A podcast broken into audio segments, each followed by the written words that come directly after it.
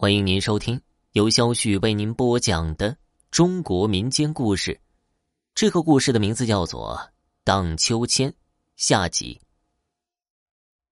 陆老汉瞅着二人，面色凝重。我看八九不离十，若是人受了大的惊吓，或撞上不干净的东西，有可能会魂魄出窍，游离于外，不敢反身。那症状。与此无异。不干净的东西，难道见鬼了？男人想了想，你这一说，倒是有可能。他随即将所知道的有关女人从昨夜到现在的情况都向陆老汉描述一遍，最后客气的问道：“老哥，可有什么办法呀？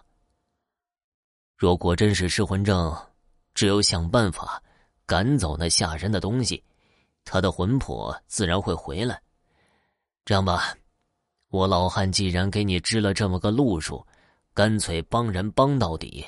咱几个今晚就会会那东西，看看他到底是什么来路。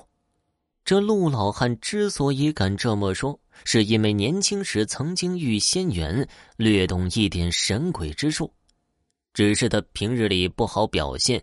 外人不知道罢了。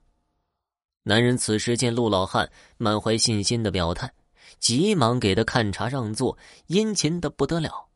陆老汉趁机又问：“狗蛋当真没回来？”“没有啊。”“难道昨晚那孩子没去老哥那儿睡？”陆老汉一听愣了愣，岔开话题：“眼看天快黑了，你快去准备一斗炕灰。”要抗灰干什么呀？抓鬼。陆老汉淡然的说道：“原来人鬼两重界，一般情况下，鬼不犯人，人也看不到鬼。所以闹鬼时吓人的并非鬼本身，而是一些诡异现象，比如荡秋千。至于陆老汉为什么要用抗灰，是因为这东西本性属木，金火锤炼，产生土性，五行有三。”正是让鬼现形的好东西，远比那些法家用的灵符之类的道具实用的多了。张郎中心中胆怯，趁早回去了。男人将儿子李生托付到邻居家。到了晚上，月亮渐渐升起来，洒下皎洁的月光。屋子里，陆老汉靠着椅背闭目养神。男人手提灰头，坐在他对面，神情有些紧张。一直等到二更时分，陆老汉突然睁开眼睛，沉声道：“来了。”男人心里咯噔的一下，缩着脖子朝外瞅，却什么东西也没看到，什么动静也没听到。他悄声的问：“在哪儿呢？”普通人自然听不到什么动静，但陆老汉就不同了。他常年在山中打猎，练就了超乎寻常的听力。见男人的孬种样他没好气的瞪着眼睛，走，去后院才走到后院门口，男人就听见咯吱咯吱的响声，探头朝里一瞧，但见那秋千荡得呼呼生风，上面却连个人影子都看不到，有种说不出来的恐惧。男人浑身汗毛都竖了起来，心说：难怪女人会被吓成那样。这时见陆老汉若无其事的迎了上去，他只好硬着头皮跟在后面。果然闹鬼了，走到离秋千两米开外，陆老汉停下来，回头说道：“拿来。”男人知道他要挥斗，急忙递了上去。陆老汉伸手接过，瞅准时机，朝着秋千扑了上去。还真奇了！就见那秋千渐渐停歇，随即现出来个十来岁的小男孩来。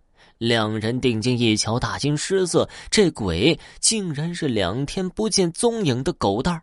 此时现了形，他凄凄的说道：“爹，陆爷爷，我没办法放羊了，就让我荡会儿秋千吧。”原来昨天傍晚时分。狗蛋儿赶着羊群，本要去陆老汉那儿歇一晚上。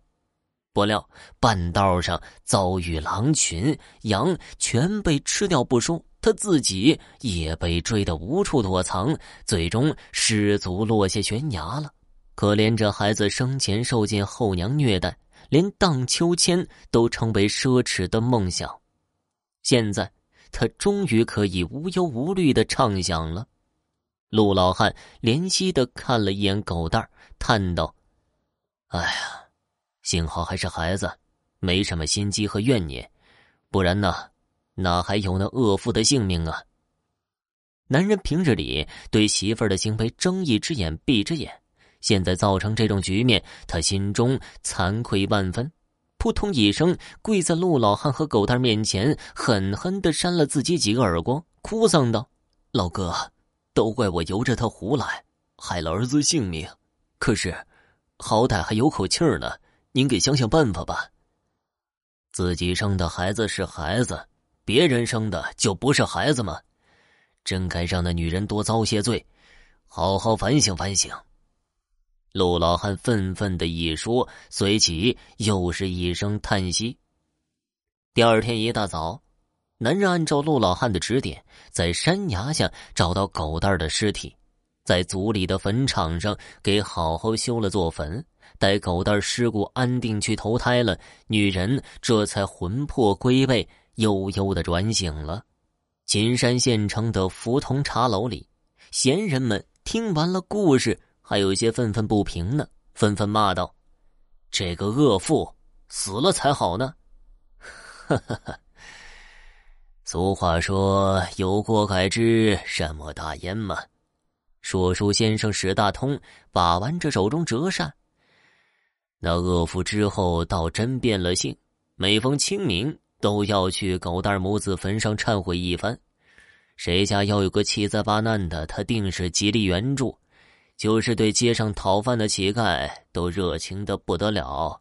街坊邻居们都说呀，这女人后半辈子算是赎了前头的罪了。好了，听众朋友，本集播讲完毕，感谢您的收听。